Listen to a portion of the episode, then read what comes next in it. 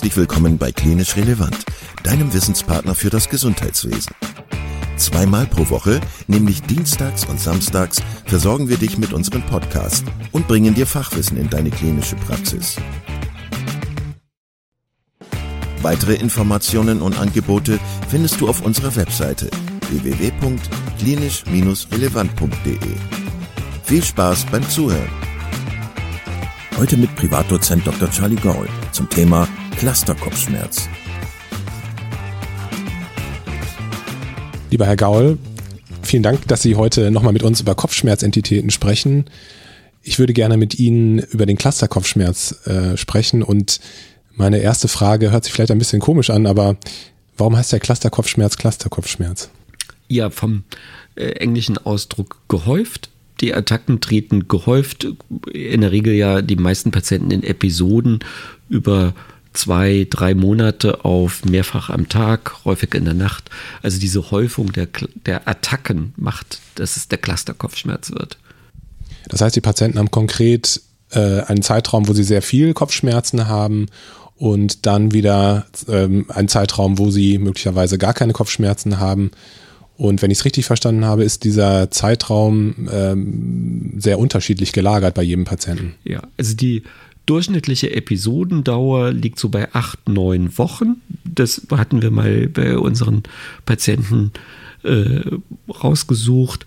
Und äh, das Interessante ist, die Attacken die Episodenhäufung im Frühjahr und im Herbst ich habe gerade heute Morgen einen Patient gehabt, der gesagt hat, ich komme immer am 10. März zu Ihnen. Heute ist der 9. Und äh, das geht jede, das ist faszinierend und sich fragt, den kenne ich jetzt seit vielen Jahren, wieso das immer in derselben Woche los ist. Also wie macht unser Gehirn das? Finde ich faszinierend. Gibt es keine so richtig gute Idee. Und wenn wir rausgucken, ist ja auch noch nicht so richtig früher, aber wir sehen im Moment jeden Tag mehrere Clusterpatienten. Und auch die Patienten, die ganzjährig betroffen sind, die chronisch betroffen sind, haben in der Regel eine Häufung der Attacken im Frühjahr und im Herbst, wo sie sagen, ah, da wird es einfach schlechter. Die Intervalle dazwischen, die attackenfreien Zeiten. Es gibt Patienten, die haben relativ stabil zwei Episoden im Jahr, die haben also quasi dann so fünf, sechs Monate nichts und dann geht es wieder los. Aber kommen auch Patienten, die sagen, es war drei Jahre ruhig, dachte schon, es ist vorbei, jetzt ist es wieder. Also das ist ganz äh, unvorhersehbar für den Einzelfall. Ich glaube, jeder, der sich mit dem Clusterkopfschmerz schon mal ein bisschen auseinandergesetzt hat, der weiß, dass wir hier über eine sehr hohe Schmerzintensität sprechen. Können Sie vielleicht nochmal für unsere Hörerinnen und Hörer erzählen, was so die typischen klinischen Features von der Erkrankung sind? Also der Kopfschmerz ist streng halbseitig und wechselt auch in der Regel die Seite nicht. Wenn Sie Patienten befragen, die das zehn Jahre haben, dann sagen die, ja, es gab auch mal eine Episode auf der anderen Seite. Das gibt's schon mal, aber typischerweise ist es immer auf derselben Kopfhälfte. Der Maximalschmerz sitzt meist so hinter dem Auge. Typische Beschreibungen sind wie ein Nagel, der durchs Auge gedrückt wird. Das kann in den Oberkiefer ausstrahlen, was dazu führt, dass ungefähr 20 Prozent der Clusterpatienten sich am Zähne ziehen lassen, bis die Diagnose gestellt wurden, weil sie dachten, das hat was mit den Zähnen zu tun. Und es ist ein Trigemino-autonomer Kopfschmerz, also Augentränen, die Nase läuft oder es verstopft da habe ich auch noch keine so richtige Logik dahinter erkannt, warum das mal so ist und mal so. Ist ein typisches Kennzeichen. Es kann zur Ptose kommen, zur Schwellung des Augenlids, zur Myose, zur Rötung im Gesicht, zum Schwitzen im Gesicht und ganz typisch ist die Bewegungsunruhe. Wenn der Clusterkopfschmerz beginnt, was bei der Mehrzahl der Patienten so im zweiten, dritten Lebensjahrzehnt ist, äh, dann ist er meistens am Beginn ganz typisch ausgeprägt, immer nachts, immer um dieselbe Uhrzeit. Im Mittel haben die Patienten so zwei Attacken in 24 Stunden. Wenn der langjährig verläuft oder chronisch verläuft, dann gehen diese tageszeitlichen Bindungen auch ein bisschen verloren und die Attackendauer in der Kopfschmerzklassifikation sind 15 bis 180 Minuten. Die meisten Patienten sagen so halbe Stunde bis eine Stunde unbehandelte Attackendauer. Das heißt, ich kann auch als äh, Arzt wenn ich den Patienten mir anschaue, tatsächlich was sehen in der klinischen Untersuchung? Also ist es möglich, dass ich eine Augenrötung sehe, dass ich, äh, dass ich eine Ptosis sehe? Das ist ja bei vielen anderen Kopfschmerzentitäten anders. Also wenn der Patient gerade eine Attacke hat, auf jeden ich, Fall. Ja. Aber auch Patienten, die jetzt fünf, sechs Attacken am Tag haben, da kann es auch sein, dass sie zwischen den Attacken die Ptose einfach fortbesteht, dass die sagen, ja, in der Episode geht das Auge nicht mehr ganz auf. Die Myose berichten kaum Patienten, weil sie das nicht bemerken. Da muss man wirklich im Anfall vorm Patienten sitzen. Sie haben gerade schon von äh, dem typischen Alter gesprochen. Kann man sonst äh, Clusterpatienten charakterisieren? Was sind typische Merkmale von Clusterpatienten?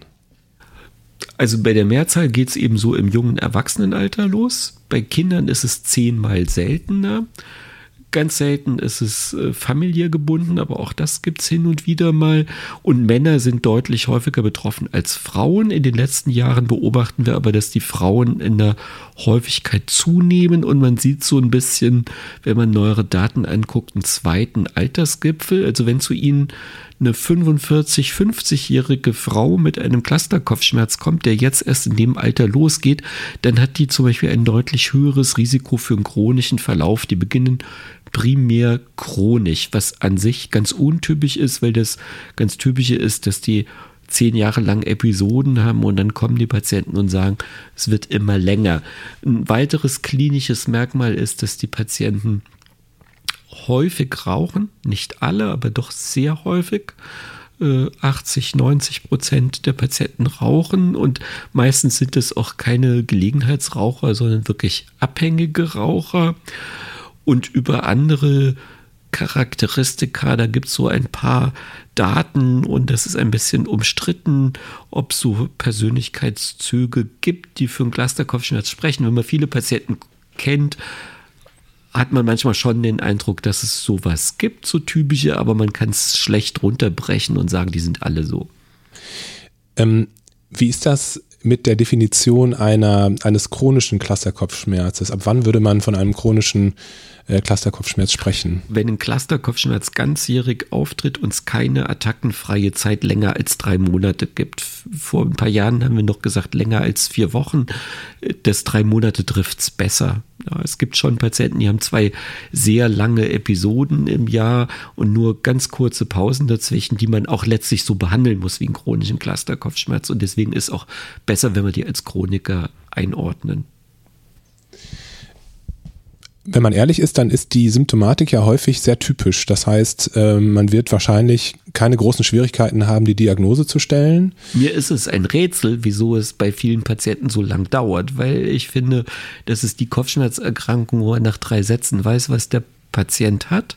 Die Differentialdiagnose ist höchstens mal die paroxysmale Hemikranie, wenn es sehr kurze Attacken sind ähm, was man wissen muss, ist, dass gelegentlich Überlappung mit vegetativen Symptomen der Migräne gibt. Also es gibt durchaus auch Clusterpatienten mit Übelkeit.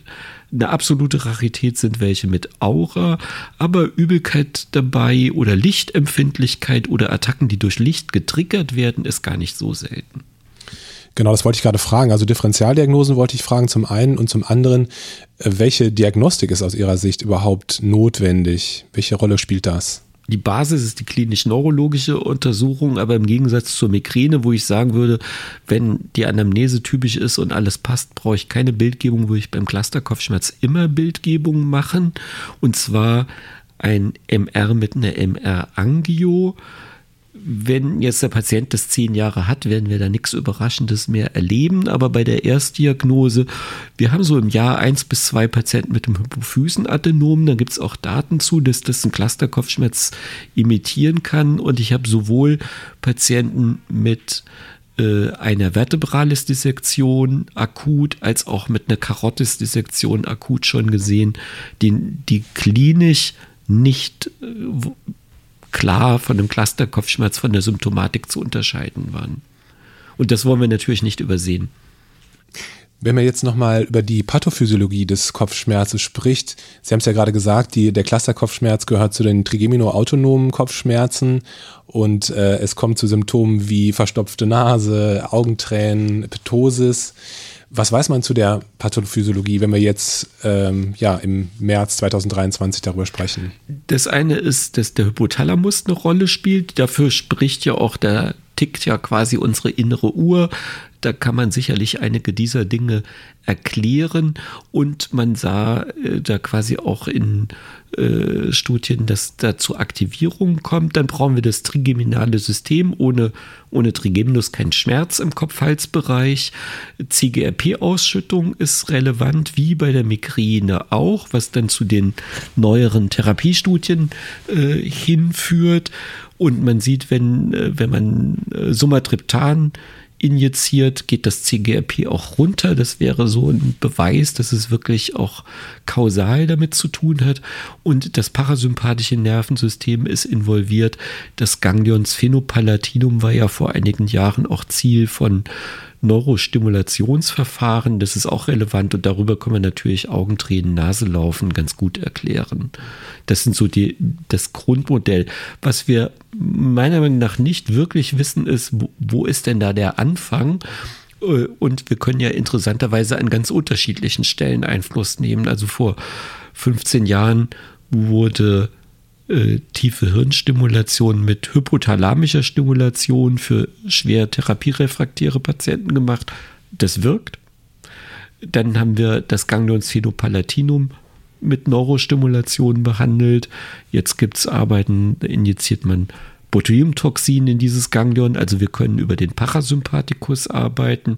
Auch Vagusstimulation funktioniert. Ähm, wir können aber auch den Occipitalnerv injizieren und haben darüber einen Einfluss auf den trigeminozervikalen äh, Komplex. Also auch das trigeminale System ist der ein Angriffspunkt. Aber wo der Ursprung ist, was quasi den Clusterkopfschmerz am 10. März jedes Jahr wachküsst, das ist nicht klar. Ja, das bleibt spannend auf jeden Fall. Lassen Sie uns bitte über die Akuttherapie sprechen. Wie sieht die Akuttherapie aus? Wie würden Sie einen Patienten behandeln, der zu Ihnen nachts äh, in die Notfallaufnahme kommt, der eine klassische ähm, Attacke hat? In der Notaufnahme habe ich den Vorteil, dass ich Sauerstoff aufdrehen kann, über eine Maske 15 Liter ruhig aufdrehen. Da gibt es auch eine Dosis-Wirkungsbeziehung. Also manchmal sagen Patienten, das wirkt nicht und haben dann zu wenig probiert, ruhig 12 Liter aufdrehen pro Minute und über eine Maske. Das wirkt bei 80, 85 Prozent der Patienten innerhalb von 15 Minuten. Dann können wir Sumatriptan injizieren. Im Gegensatz zur Migräne ist jetzt zugelassen nur die 6 Milligramm Dosis. Die 3 Milligramm Dosis hat nur eine Zulassung für äh, die Migräne.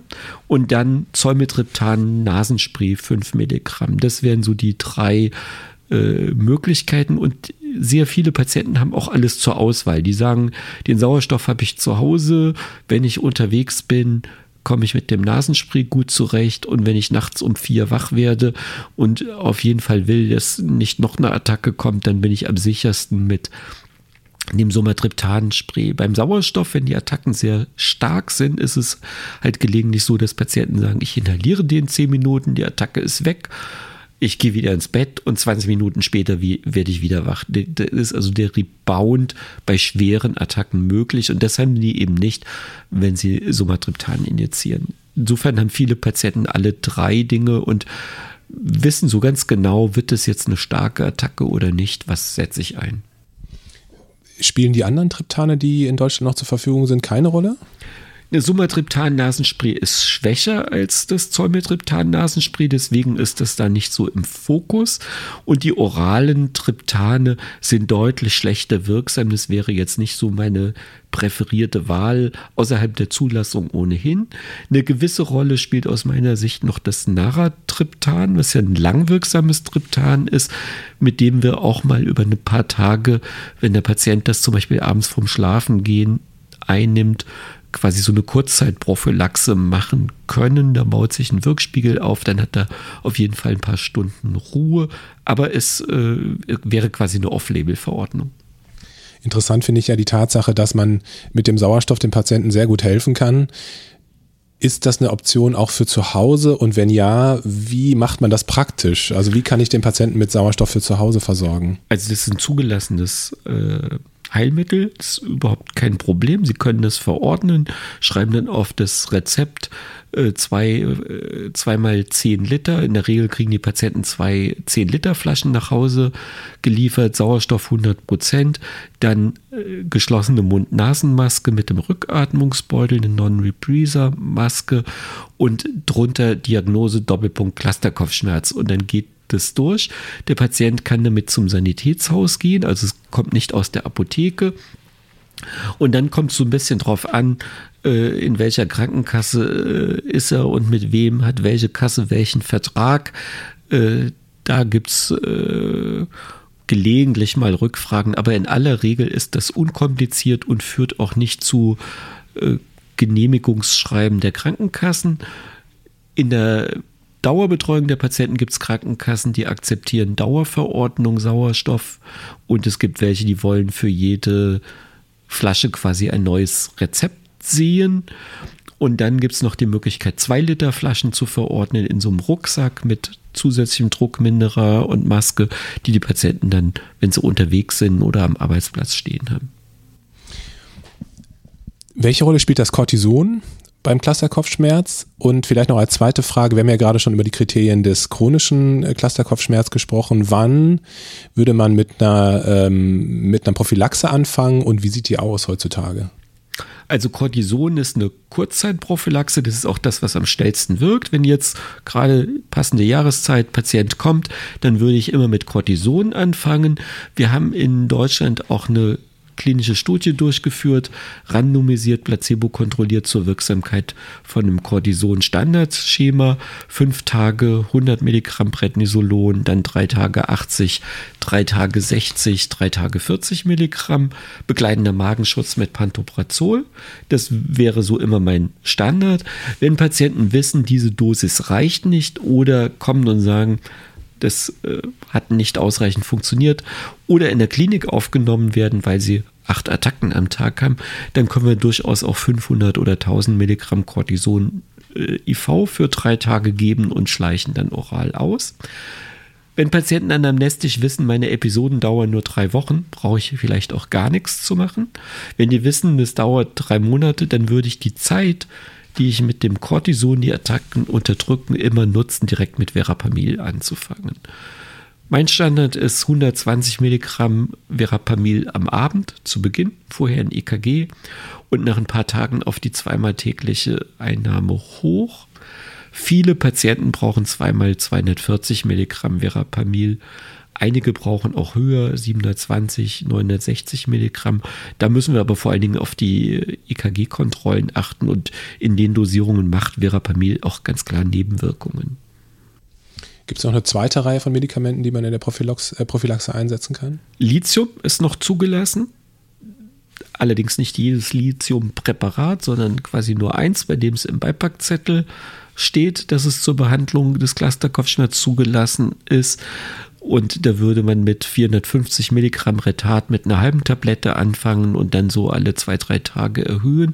Wichtig ist, dass man bei Lithium zumindest bei der Ersteinstellung am Anfang wöchentlich Spiegelbestimmung, einmal TSH, FT3, FT4, jetzt einen Einfluss auf die Schilddrüsenhormone hat und Kreatinin beachtet.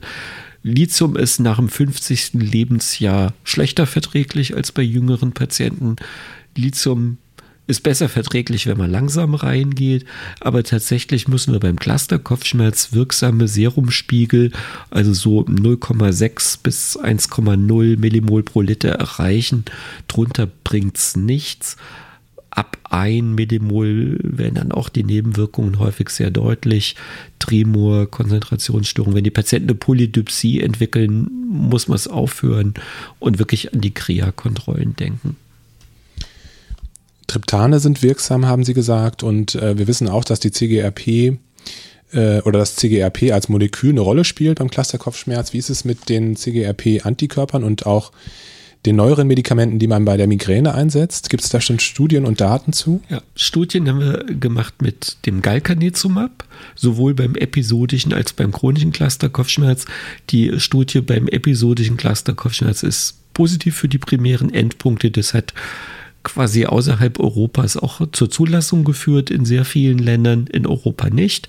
Äh, die EMA wollte da weitere Daten sehen, die der Hersteller leider bisher nicht äh, anstrebt, was ein bisschen schade ist. Wir haben aus dieser Zeit eine ganze Reihe von Patienten, für die wir einen Off-Label äh, Gebrauch beantragt haben, die damit auch erfolgreich behandelt sind. Aber da, das ist äh, zum Teil mühsam mit den Krankenkassen.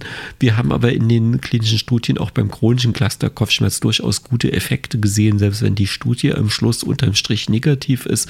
Ich würde annehmen, es gibt eine Subgruppe von Clusterpatienten, für die CGRP das zentrale Molekül ist in der Pathophysiologie und die können wir super behandeln und eine andere, bei denen es nicht gut klappt.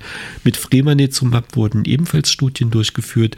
Da hat der Hersteller die Studien beendet, weil bei einer Interimsanalyse die Chance, äh, dass die Studie noch positiv wird, als zu klein erachtet wurden. Und es läuft gerade eine Studie mit dem Eptinezumab, mit dem IV-Antikörper.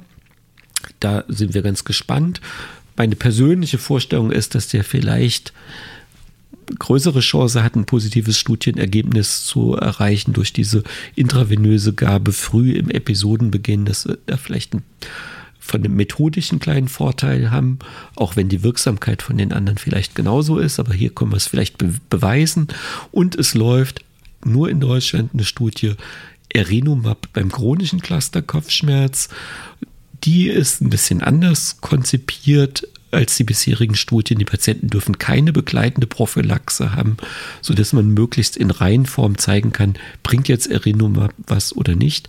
Da sind so gut die Hälfte der Patienten eingeschlossen. Das wird sicherlich auch ganz spannend. Ich erhoffe mir da was, weil wir in den Studien immer Patienten sehen, bei denen es gut funktioniert. Um das Ganze noch etwas abzurunden, würde ich Sie gerne am Schluss noch fragen, welche Rolle aus Ihrer Sicht, Sie haben es gerade schon angesprochen, die invasiven Verfahren ähm, spielen aktuell und vielleicht auch nochmal das Thema Lifestyle-Modifikation. Gibt es da auch Daten zu, was den Clusterkopfschmerz betrifft? Fangen wir mit den invasiven Verfahren an. Tiefe Hirnstimulation im Hypothalamus empfehle ich niemand. Äh, das ist sehr invasiv. Ich kenne Patienten, die dann eben keine vernünftige kontinuierliche Betreuung haben. Das ist sehr aufwendig. Äh, das ist auch nicht ganz komplikationslos. Wir haben über einige Jahre sehr gute Erfahrungen mit der occipitale Nervenstimulation gemacht. Da war aber immer das technische Problem, es kam zu Elektrodenbrüchen, Batterie war leer. Das sind mittlerweile bessere Elektroden entwickelt, sodass man einzelne therapierefraktäre Patienten durchaus nochmal zu so einem Verfahren in einem Zentrum vorstellen kann, das regelmäßig operiert. Also das ist nichts für jede Neurochirurgie und die Ganglion-Sphenopalatinum-Stimulation, mit der durchaus einige Patienten gut zurechtgekommen sind. Der Hersteller ist nicht mehr auf dem Markt, das Verfahren ist damit einfach weg vom Fenster. Es gab nicht invasiv die Vagusnervenstimulation, die durchaus auch bei einigen Patienten gut funktioniert hat. Der Hersteller ist in Deutschland auch nicht aktiv. Das liegt an der Kostenerstattung. In England durch das NICE äh, sind die in der Kostenerstattung. Da sind die auch noch weiter auf dem Markt. Vielleicht kommt es auch irgendwann nochmal. Und wir sammeln gerade Einzelfallerfahrungen, weil es da positive Berichte gibt über die Injektion von Botulinumtoxin ins Ganglion. Aber das sind in der Regel Patienten, bei denen wir bis hin zum Off-Label-Gebrauch von Antikörpern wirklich alles durchprobiert haben. Was wir vorhin bei der Medikation nicht besprochen haben, war Topiramat. Das ist nicht zugelassen. Äh, ist aber durchaus beim Teil der Patienten wirksam, aber in deutlich höheren Dosierungen als bei der Migräne. Also man braucht 150 Milligramm oder mehr drunter, würde ich meiner Erfahrung nach sagen, bringt es nicht viel. Ja, vielen Dank. Die Lifestyle-Modifikation. Lifestyle wollte ich nicht vergessen. Genau. Unsere psychologische Mitarbeiterin und einige andere beschäftigen sich damit gerade intensiv. Die Beeinträchtigung der Lebensqualität bei den Cluster-Kopfschmerzpatienten ist enorm hoch, auch zwischen den Episoden. Angst, es könnte wieder losgehen, ist durchaus ein Thema. Aus unserer Sicht fehlt es an Education. Wir haben uns jetzt dran gemacht, einen Patientenratgeber nur für Cluster-Kopfschmerzen und Trigomino-autonome Kopfschmerzen äh, zu schreiben weil es ganz viele psychosoziale Sachen gibt. Auch die Angehörigen sind viel mehr noch als bei der Migräne ein Thema, weil die natürlich häufig so hilflos drumherum stehen. Für Patienten ist es zum Beispiel ein Thema, ich will nicht, dass meine Kinder sehen, wenn ich so eine Attacke habe, unruhig hin und her laufe, das Auge rot ist. Da gibt es noch viel mehr zu tun als bei der Migräne und ich würde sagen, da können wir auch noch wirklich was verbessern für die Patienten. Aber gibt es ähm, Daten jetzt äh, zu der Wirkung von, von Sport zum Beispiel? Gibt es was, was ich den Patienten an die Hand geben kann, noch was sie selber tun können? Ich denke, dass äh, für die hilfreich sind Strategien, wie gehe ich mit dem Clusterkopfschmerz um. Zum Beispiel, äh, ich muss wissen, wenn normalerweise meine Episode im März losgeht, dann sollte ich gucken, dass sich Zolmetriptan Nasenspray oder der Sauerstoff aufgefüllt ist, so im Sinne Vorbereitung, ja. Sonst ist die Panik samstags nachmittags groß, wenn die erste stärkere Attacke kommt. Für viele Patienten ist das Runterkommen nach Attacken ein Thema. Das ist durchaus was, was man mit auch äh, verhaltensmedizinischen oder Entspannungsverfahren bearbeiten kann. Meiner Meinung nach ist das ein Grund, warum durchaus der Cannabisgebrauch bei den Patienten nicht so selten ist, weil die damit ihre e-, emotionale Anspannung um die Attacken nach den Attacken regulieren, wieder in den Schlaf finden können. Äh, dass jetzt Ausdauersport oder sowas prophylaktisch hilft, ist bislang nicht gezeigt. Super, vielen Dank. Danke, dass Sie uns haben teilhaben lassen an Ihrem Gewissen. War das jetzt ein vernünftiger Satz? Nein, okay. Auf jeden Fall vielen Dank, dass Sie mit uns gesprochen haben über dieses spannende Thema. Ja, gerne. Ich habe wieder viel gelernt. Danke. Vielen Dank, dass du heute wieder zugehört hast und unser Gast gewesen bist. Wir hoffen sehr, dass dir dieser Beitrag gefallen hat und du etwas für deinen klinischen Alltag mitnehmen konntest. Wenn dem so sein sollte, dann freuen wir uns sehr über eine positive Bewertung bei Apple Podcasts. Falls du Lust hast mitzumachen und es einen Themenbereich gibt, in dem du dich besonders gut auskennst, dann melde dich doch gerne unter kontakt.klinisch-relevant.de.